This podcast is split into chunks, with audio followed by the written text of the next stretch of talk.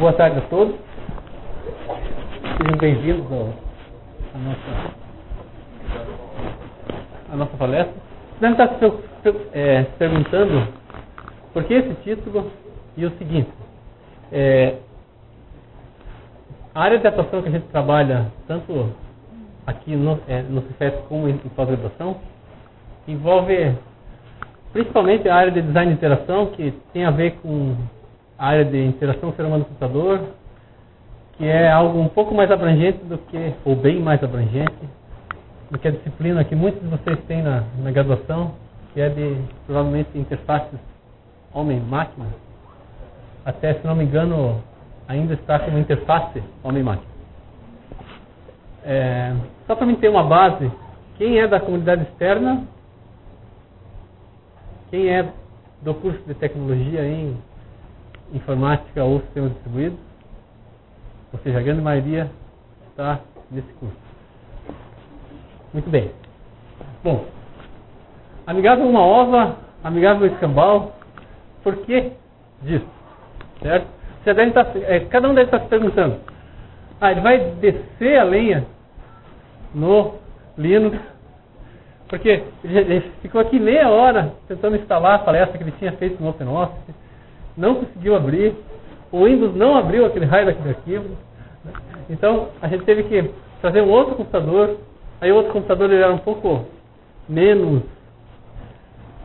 De uma geração um pouco mais antiga, certo? Eu ia pedir para meu avô vir apresentar a palestra, mas acabou não dando para trazer, né? Mas aí eu coloquei o nome dele ali, que acabou sendo surrupiado durante a, o batismo, digamos assim. O batismo não, a, a, o registro. Né?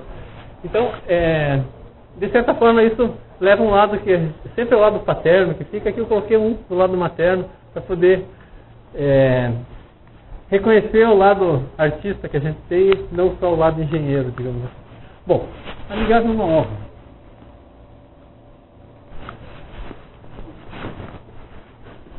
Pegue qualquer um de vocês. Digamos que eu pegasse César, a Patrícia, o Canda, e numa roda de amigos ou conversando, eu descrevesse essa pessoa. Venha conhecer o, o Cando aqui. Ele é uma pessoa amigável. Né? Provavelmente vocês se sentiriam como se eu chamasse vocês de amigável. Né? né? Ou seja, é um elogio ou é um xingamento? É uma coisa meio superficial. É... Hã? Para mulher é elogio? Né?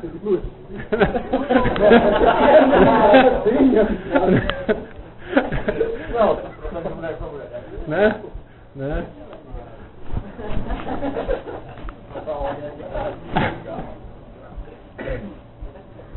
Bom, é, a gente vai chegar nessa parte um pouco depois, mas é, você tem que pensar o seguinte: se vocês quiserem tratar um computador como sendo algo amigável, de onde vem esse termo? Eu mesmo já usei muito. Ah, software amigável. Veja só como essa interface agora é amigável. Você faz toda uma uma venda de um produto em função de uma palavra, de um termo que muitas vezes, em outro contexto, tem uma conotação até derrogatória. Então, para vocês entenderem é, é, qual é o objetivo de trazer isso para vocês. Quando vocês descreverem um software, ou divulgarem um software, pense duas vezes, digamos assim, antes de atribuir certas palavras ao, a certo software. Então, é, nessa lista de termos, eu listei alguns termos, não, está, não estão bem, é, é, não necessariamente cronologicamente ordenados, mas, por exemplo, é, Engelbart. Alguém conhece o Douglas Engelbart aqui? Não? Alguém já usou um rastro desse daqui? Ou um mouse, como foi traduzido para o português? Tá? certo? O mouse foi invenção do Douglas Engelbart, lá em 60 e pouco. E é, quando ele desenvolveu isso, é, a ideia dele era melhorar a interface com e a facilidade de utilizar um computador. E uma das grandes coisas que ficou, acho que todo mundo hoje em dia usa o mouse, com exceções, em certas aplicações, é, é, é, digamos que foi uma, é, é uma invenção bem interessante, digamos assim. Ele chamava, é, é, é o arcabouço de desenvolvimento dele de o intelecto aumentado. Ou seja, como se pode entender o computador como uma máquina que estende as capacidades humanas.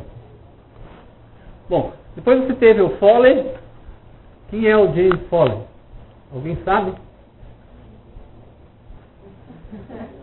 Alguém já ouviu falar em computação gráfica? Alguém já usou um joguinho aqui? Alguém não usou um joguinho? certo? Ou seja, o James Foley é um pesquisador que trabalhou bastante em computação gráfica e ele tem um livro que se for na biblioteca chama-se Interactive Computer Graphics. E quando, na metade da década de 60, a, o, o, os micros começaram a ter uma interface um pouco melhor, principalmente através das linguagens de programação que antes eram programadas em assembly, eles passaram a, ter, a utilizar compiladores, é, a comunidade começou a chamar esse tipo de abordagem de uma interface orientada ao usuário. Bom, conciliando essa orientação ao usuário com a tendência na época, da, também na década de 60 e 60, de desenvolver sistemas inteligentes ou inteligência artificial, havia uma forma de é, trazer para o computador um caractere humano, uma forma antropomórfica que é o que? Ele vai ser inteligente. Então, muitos atributos de certas pessoas, hoje derrogatórios ou não, passaram a ser atribuídos às próprias máquinas. O amigável era um, um deles. É, o REC é um livro que tem em português, inclusive, de é, interfaces amigáveis, ou software amigável, publicado provavelmente no começo da década de 90, 10 anos depois, mais ou menos, do que ele escreveu. E é, naquela época era amigável. Então, quando vocês usarem o termo amigável, vocês se lembram, vocês estão usando um termo dentro de design de interação que tem pelo menos uns 20, talvez um pouco mais, quase 30 anos, e dentro da amigável, certo? Né? É, é, ele passou a, a, ter uma certa é, Hoje em dia talvez seja um pouco antiquado usar o termo amigável. Então, se é uma pessoa que está trabalhando com interfaces, que está trabalhando com a interação humana, isso pode ser um pouco complicado quando se fala em amigável. Bom, depois você tem o termo utilizável, que vocês vão ver fazer vários. É, é, a questão da usabilidade, vão ter a oportunidade aqui de ter com o Frederick algumas, alguns comentários, algumas é, é reflexões sobre a usabilidade e outros elementos que também surgem na década de 80, 90, e como você pesquisar isso? No final da década de 80, 90, o pessoal começa a se preocupar em ver com o processo de comunicação, então tem que ter a comunicabilidade, o sistema tem que saber comunicar, você tem algumas pessoas que falam em computação afetiva, ou seja, o computador tem que sentir. É, eu poderia ter colocado afeto ao usuário ali, certo? Que é o afect, a computação afetiva ou emocional. É difícil traduzir o termo do português para o inglês. Eu coloquei agradável ao usuário, ao usuário. Então, essas várias terminologias, cada uma tem um histórico, a gente poderia falar bastante tempo sobre elas, mas como eu só quero provocar vocês mesmos, para que o Frederick possa falar um pouco mais sobre design de interação, eu só citei algumas para a gente poder seguir em frente. Bom, voltando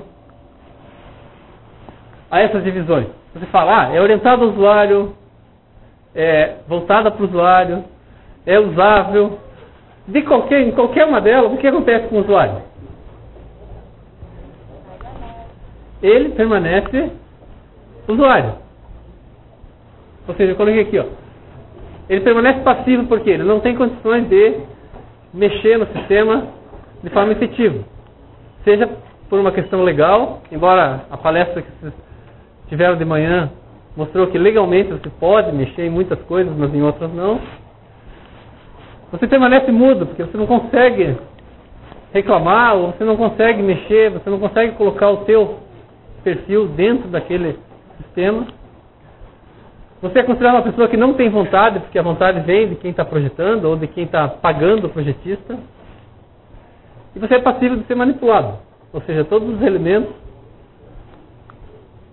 Você vira um marionete, digamos assim, você não tem. É, é, é unidirecional.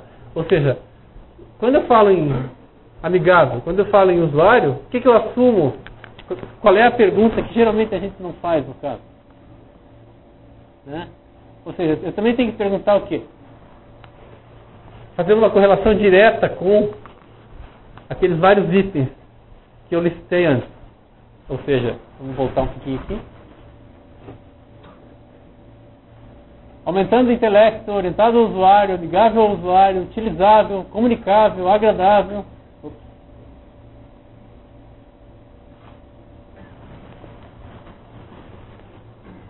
Será que nós queremos um software, uma mídia, um sistema que diga onde a gente deve ir?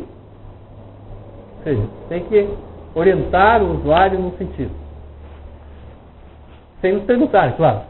Porque o usuário apenas usa nessa concepção. Mande fazer sem perguntar se queremos.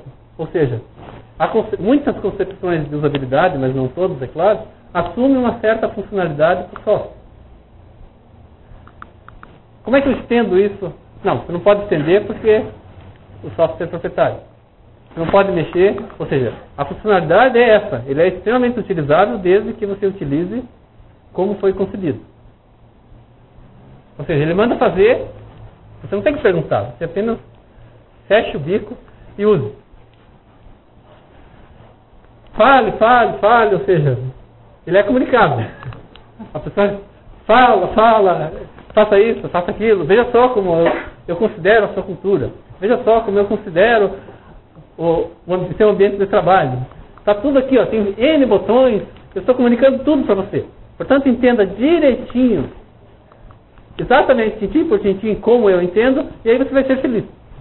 Tá? Você gostaria de um amigo assim? Provavelmente ele ia ser complicado, né?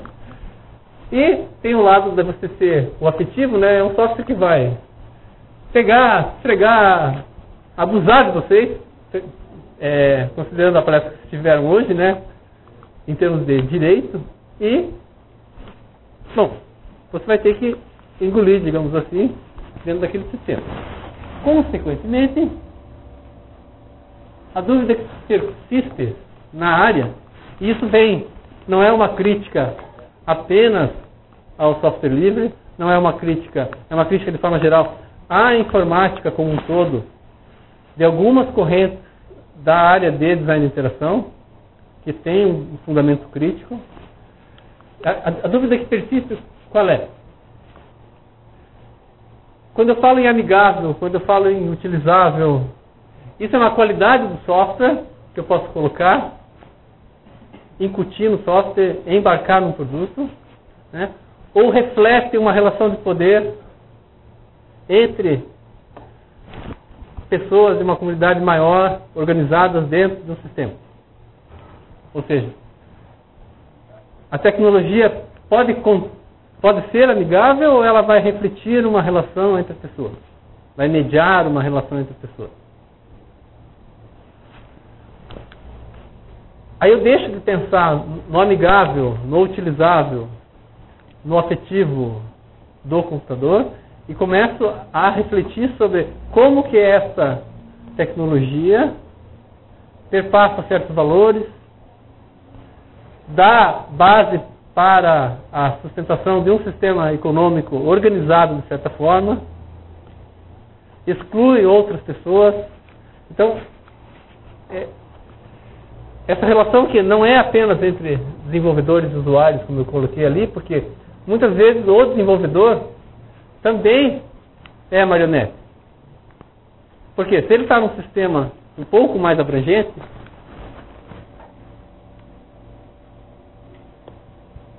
o que acontece? Eu tenho o desenvolvedor em fase de projeto, em tempo de projeto, e eu teria o uso em tempo de utilização de uma determinada tecnologia. Essa relação, embora ela, ela, ela pareça simples, será que as relações na sociedade são tão simples como eu projetar e alguém usar? Ou seja, há diversas formas de é, ou de rotas de fuga ou de atenção que os, as próprias empresas, sejam desenvolvedoras de software proprietário, de código aberto, de software livre, nas mais diversas licenças, podem ter, será que todas elas, você já viram algum fabricante de software não pensar em mercado? Não pensar em querer vender o seu produto para uma outra população? Ou seja, a divisão de trabalho que separa projetos de uso, que de certa forma é mantida pela maioria dos, é, das formas de trabalhar dentro da computação, porque isso vem sendo construído historicamente, ou seja, quando você aprende compiladores, faz o seu primeiro programa e acha, ah, funcionou. Funcionou para quem? Funcionou para a máquina? Funcionou para o usuário? Ele reflete alguma coisa? Ou seja, toda a organização do trabalho está baseada em uma forma que, que ela forma uma cadeia produtiva. As pessoas que querem vender, que têm o capital, mandam fazer, ganham dinheiro. E você tem um processo inverso que vem, no caso para vocês assim, né? que vem o quê? Como que eu descarto o computador? É, por que, eu estou apresentando essa, essa palestra? Tinha umas certas anima, animaçõezinhas, mas eu optei por fazer no PDF, por poder fazer no computador Linux que está, que está aqui, usando o OpenOffice. É, vocês vão achar, tá, por que, que um professor de informática optou por fazer isso em casa, em um Pentium 266, né? E será que ele só tem um Pentium 266? Com um pouquinho de memória, rodando um sistema Linux Ubuntu, que é dos mais simples. E ele conseguiu fazer uma apresentação que não rodou nem no sistema em uma outra distribuição, e no outro eu nem tentei porque ele não entende o arquivo do OpenOffice, por exemplo. Ou seja, quando eu penso em descarte, o que acontece quando eu jogo fora um computador? Quantos de vocês já tiveram um computador que não usam mais? Quem já teve um computador que não usa mais aqui? Em casa ou coisa parecida? Hã? ou seja, é, é, eu posso reutilizar o computador usando certas tecnologias e eu tenho que pensar lá no final, quando eu estou desenvolvendo software, eu tenho que aumentar ou dilatar o meu horizonte como desenvolvedor, como usuário, para pensar nos possíveis desdobramentos que eu, aquilo que eu estou fazendo hoje podem ter no futuro. Então, quando eu estou fazendo isso aqui, eu quero ter liberdade de descarte. Como é que eu penso isso lá antes do projeto? Vai ter um custo? Não vai? Se eu pensar em termos de longo prazo, e aí é, essa conversa que a gente está começando a tecer entre design de interação e software livre, ela tem se mostrado bastante interessante, porque alguns desses valores aqui são bastante é, suportados ou enfatizados na comunidade de software livre, mas outros nem tanto. Ou seja, eu falo. Né? Produção de tela. É, eu falo bastante em liberdade, mas desde que seja apenas, ou seja, eu foco no projeto. Eu foco na produção do software, mas talvez eu não foque tanto no uso. Então, quando a, o, a, a disseminação e a difusão de uma determinada tecnologia começa a atingir uma comunidade mais abrangente, e é o momento hoje do software livre, você começa a ter que modificar a própria tecnologia em função desse contato. Porque os desdobramentos são muito mais do que uma pessoa pode controlar. Ou do que um grupo, ou mesmo uma comunidade que funcione como um bazar enorme, ela tem um perfil. E esse perfil, quando em contato com outras comunidades, ele começa a ficar híbrido e mexer.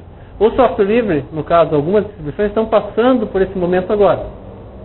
Outras comunidades, às vezes já passaram, mas não necessariamente envolveram o usuário de forma efetiva em sua flexibilidade para ter, você poder repassar. Alguns de vocês podem.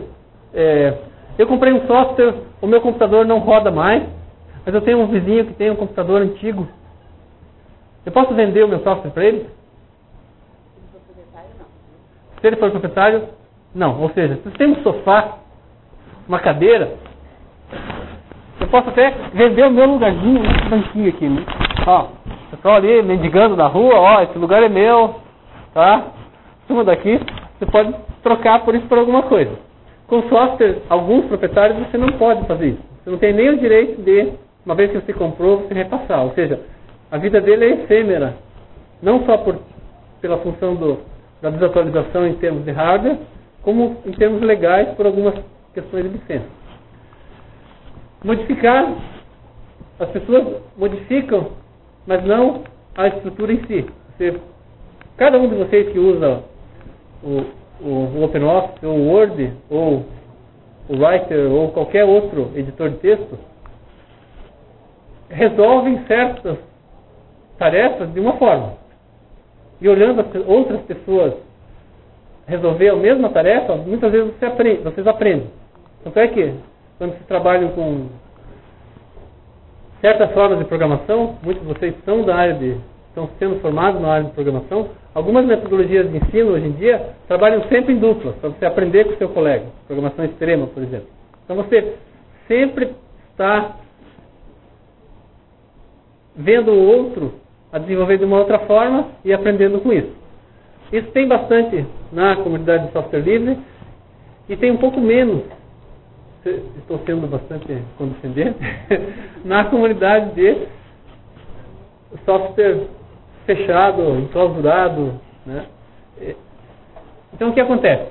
Eu não tenho liberdade de modificação, eu tenho uma, uma flexibilidade de usar o software de uma outra forma, mas eu não posso mexer. Então eu tenho uma liberdade de utilização, porque eu coloquei o que é uma liberdade de adoção? Pensar no consumo. Eu posso comprar o que eu quero, dependendo do sistema.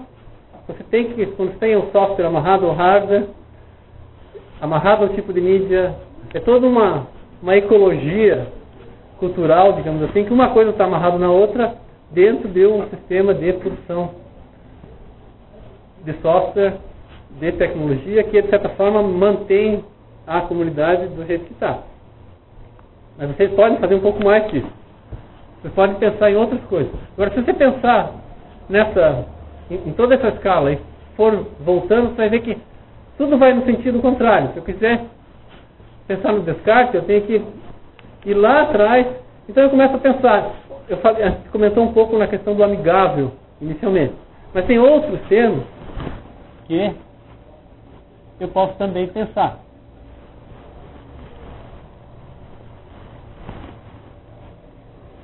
Essa separação aqui entre projeto e uso, muitas comunidades ainda estão voltadas ao seu projeto. E elas esquecem o lado do uso. E você começa a ver que, é, teoricamente ou em termos de perspectiva, algumas filosofias de desenvolvimento de software poderiam dar suporte a outras visões, como as desenvolvidas em design de interação, mas ainda não foram, não chegaram lá, digamos assim, talvez pela pouca diversidade de disseminação na sociedade e pelo fato de elas serem recentes e maduras, digamos assim. É claro que elas podem cair para o outro lado. Eu posso pegar o meu sistema e tornar que era livre e querer tornar proprietário. Para isso tem várias questões de licença, etc., que estão começando. A palestra de manhã foi interessante sobre isso. Então essa divisão entre projeto e uso, ela faz o quê? Eu devia ter acabado já. Estou acabando. É, ela separa dois elementos, eu vou passar mais uma depois eu volto a essa transparência. Ou seja, quando eu penso na interface, eu estou pensando o quê? Eu estou pensando em um produto. Eu estou pensando em como eu dou suporte para pessoas. Opa, aí eu estou pensando em interação. Então existe uma diferença em, entre interação ser humano-computador e interfaces. Ou entre design de interface, que eu posso desenvolver um produto e esquecer que existe um mundo que vai utilizá-lo, e design de interação. Eu tenho a diferença que a gente já citou bastante e falou sobre a diferença entre desenvolvedor e usuário, que são dois termos bastante utilizados na comunidade de software livre. E tem uma que é interessante que é o end user, ou o usuário final. Eu posso, por que, que o usuário é final? Já pararam para se perguntar isso? Porque ele está no final da cadeia produtiva, ele é passivo, ele não fala, ele não apita. No máximo ele é considerado como objeto de estudo. Né? Como cobaia, digamos assim. Vítima. Né? Ou seja, ele está no final. É, mas se eu penso isso em termos de demanda e produção, onde é que está a demanda por um determinado software? Onde é que está a demanda por uma determinada tecnologia? Ela, será que ela não vem antes da produção de software? Ou seja, será que eu não tenho que pensar essa, essa relação no outro sentido? Tem outras coisas aqui, tanto é que eu aumentei a flecha lá em cima. Então o que acontece? A questão da apropriação, que também estava no título, é uma. É, tem várias formas de se apropriar, digamos assim. O termo apropriação, em vez de amigável, é interessante por seguinte motivo. Ele pelo menos tem dois sentidos. O primeiro sentido é de você estar agindo apropriadamente. Ou seja, de acordo com a coletividade, você age de modo apropriado. Em um outro sentido, é, essa forma é tradicionalmente suportada tanto na, na comunidade de software proprietário, na comunidade de software livre, ou seja, você está agindo de acordo com o que a comunidade prescreve, digamos assim.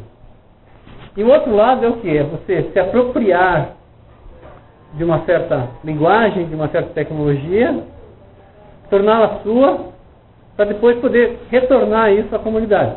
Ou seja, você, em função de ter, de agir em, em coletividade, você vai se apropriar de certas coisas para depois dar um retorno externalizando isso.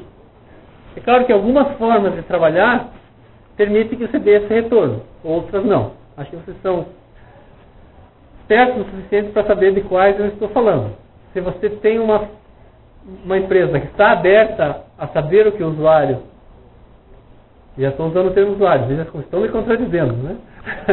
de que qualquer participante esteja desenvolvendo, ou seja, em sua diversidade, ele está fazendo uma coisa diferente. Como que eu posso incluir isso e respeitar essa forma diferente de trabalhar? Seja ele desenvolvedor, seja ele usuário, esteja ele em tempo de projeto, esteja ele em tempo de uso. E aí, eu particularmente prefiro usar em tempo de uso, em tempo de projeto, do que separar isso por pessoas, digamos assim, usuário, projetista e assim por diante. Bom, é, o que pode acontecer se vocês não pensarem em como trazer esse lado do uso para isso? Bom,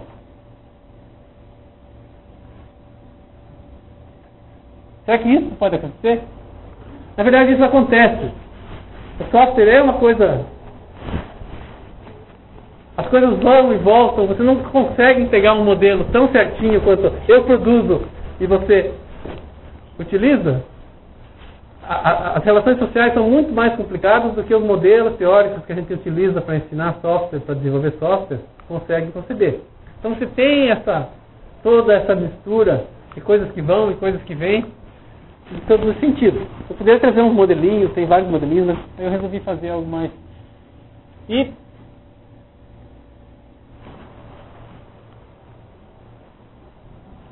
Como que vocês fazem isso? Vocês têm que pular na água. Se vocês caírem na água, pode acontecer duas coisas.